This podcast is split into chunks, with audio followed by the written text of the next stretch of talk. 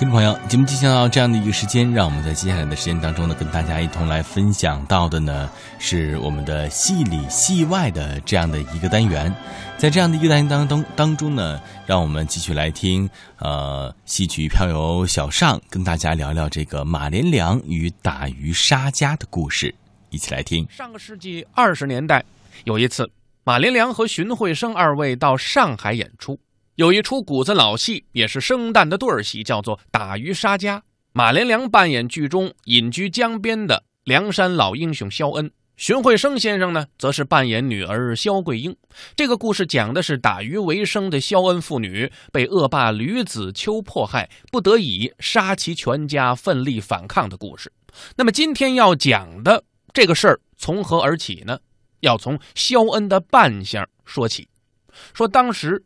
上海的票友、观众对谭派非常的熟悉。当时有那么一句话嘛，叫做“无声不谈”。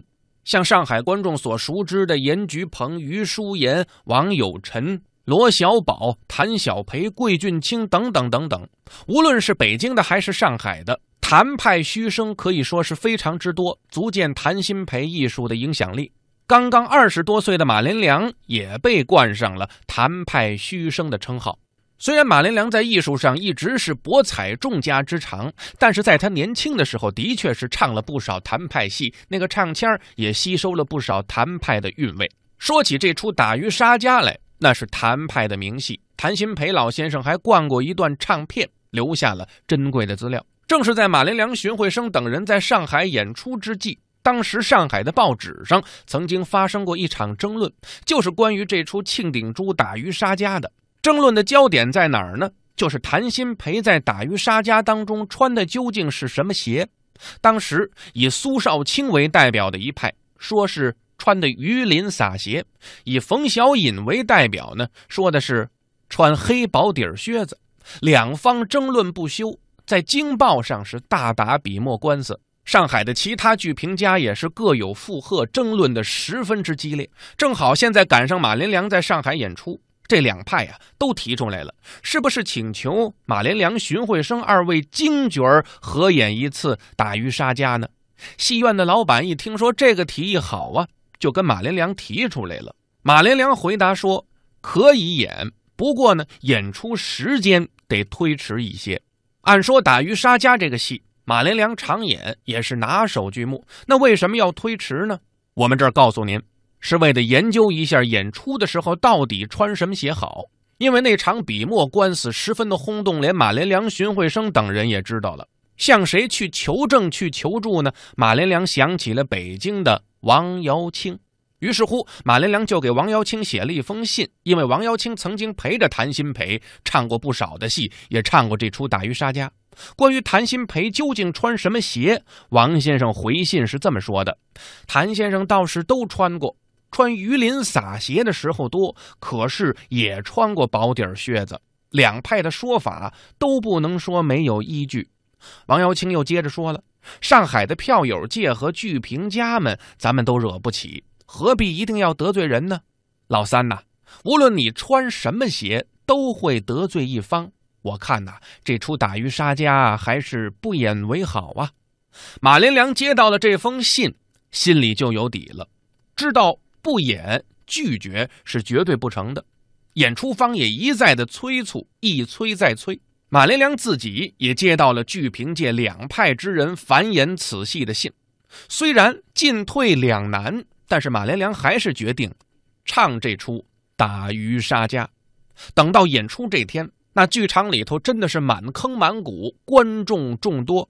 这两派的争论者冯小隐、苏少卿。也很早的就带着自己的亲朋好友前来看演出，很多好奇的观众啊，市民也早早的来到了戏院，坐在座位上还在争论：哎，你说过会儿马连良出来穿什么鞋呢？准是鱼鳞洒鞋。那位还说了，不是鱼鳞洒鞋，得是黑薄底靴子呀。那么马连良演的肖恩这次到底穿的是什么呢？咱们呢，还是先来听一段戏，我们听听。马连良、梅兰芳合作表演的《打渔杀家》，当然，这个录音是上个世纪五十年代的录音。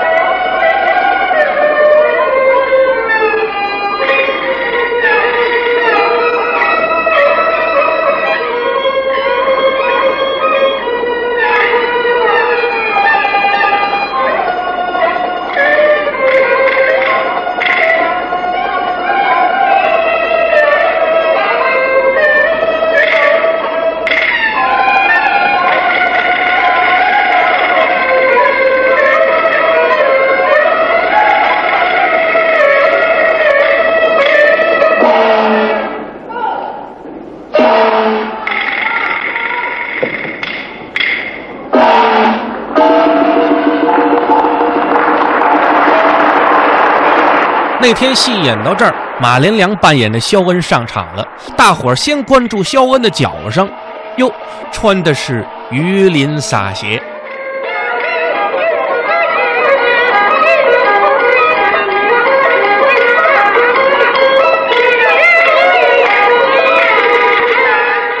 马连良扮演的肖恩一上场，大伙儿一看，穿的是鱼鳞洒鞋。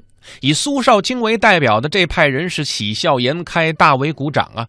再看冯小隐这一派人呢，还真有点失望。这头一场戏呀，那真可以称得上是一方欢乐一方愁啊。以苏少卿为首的这一派人当然高兴了，可是啊，这戏演着演着，情况发生了变化。等到肖恩第二场出来唱那段脍炙人口的“昨夜晚吃酒醉，合衣而卧”的时候，再看脚底下，哟，马连良这场换了薄底儿靴子了。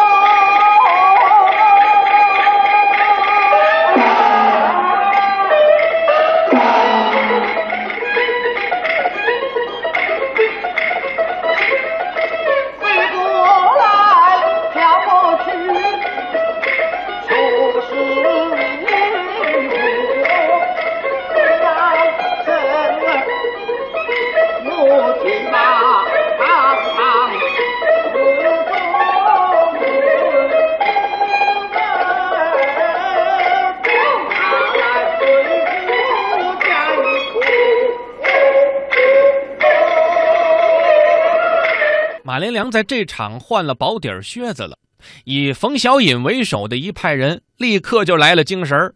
这么一来呀，这个尴尬的局面也就化解了，等于哪方也没得罪，而且还真说得出道道来。头一场，肖恩在江边打鱼，穿鱼鳞洒鞋，更加切题。不是还有鱼鳞的吗？看上去挺有生活气息的，而且洒鞋便于劳动，适合在江中作业的时候穿这种鞋。肖恩第二次上场，情景变了。这次是在肖恩的家中，肖恩回家换了薄底靴子，也完全合情理啊。聪明的马连良用这样的方式化解了矛盾，使两边都满意。一个演员有这样的智慧，恐怕也。